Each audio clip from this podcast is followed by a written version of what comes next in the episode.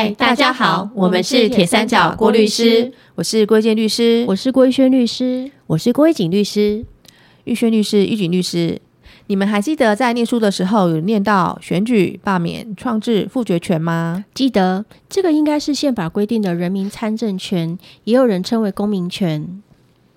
小时候课本里面也有教过，这些权利是人民的基本权利吧？嗯，对呀，可能是念书的时候只遇过选举，所以对于什么是选举比较有概念。至于什么是罢免、创制、复决，那个时候就要用想象的，想象不呃想不到这几年不但举办过公民投票，还出现过罢免呢。选举罢免大家不陌生，今天来和大家聊聊复决权有关的修宪案，好不好？嗯，今年二零二二年的三月二十五日。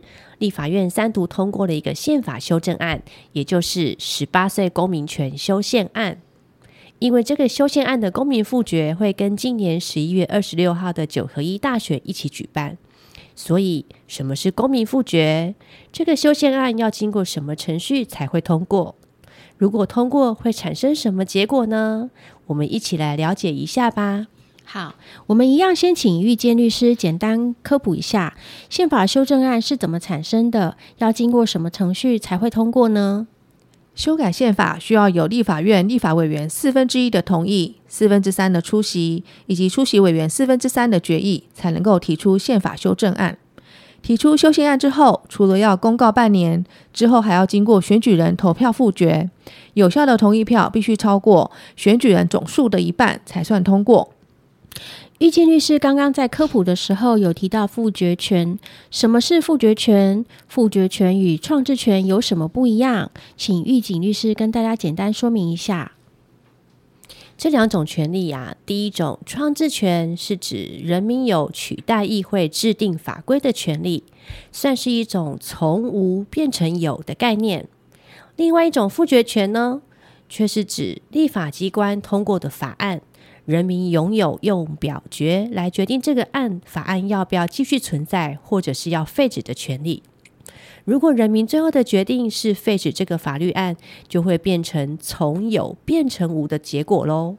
是，今天要聊的十八岁公民权修宪案，就是立法院三读通过的宪法增修条文增订第一条之一的条文修正案。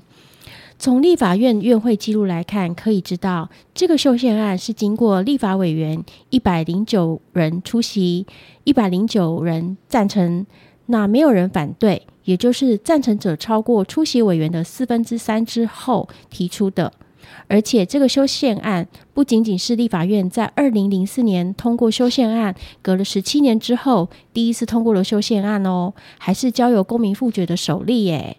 对，二零零四年的修宪案是由国民大会复决的，但是这次的修宪案是要交由公民复决的，所以才说是交由公民复决的第一例。嗯，感觉很精彩呢。嗯，那既然是交由公民复决，通过的门槛会需要多少人啊？刚刚有提到，修宪案需要经过选举人投票复决，有效的同意票必须超过选举人总数的一半才算通过。那因为满二十岁的公民才有复决权，所以中选会之前有公布过，二零二零年大选的选举人数是一千九百三十万人。以这个人数计算的话，就需要九百六十五万人投下同意票，这个修宪案才会通过。哇，九百六十五万人耶，应该很难通过吧？感觉很难。对呀，如果这个修宪案没通过的话，宪法第一百三十条的规定，也就是年满二十岁才有选举选举权，年满二十三岁才有被选举权的规定，还是会继续适用。不过，如果这个修宪案通过的话，宪法增修条文增订第一条之一的规定就会生效。那么，刚刚所提的宪法第一百三十条规定就会停止适用。简单来说，就是年满十八岁的公民就会有选举、罢免、创制、复决，还有参加公民投票以及被选举的权利了。哇，这样一来，十八岁就会变成一个很特别的数字了呢。因为满十八岁，除了会有刑事责任之外，从二零二三年的一月一日开始，满十八岁的人，也就是民法规定的成年人喽。快要满十八岁的大家，有没有觉得很兴奋呢？祝福十八岁变成成年人的你们哦，敬美好的青春。今天的节目就到这边啦，希望大家对公民复决这个议题能有多一点认识哦。我们是铁三角，我们是郭律师，我们是三姐妹，与您聊聊人生，聊聊有趣的事情。聊聊生活中的法律。我们下次见，拜拜。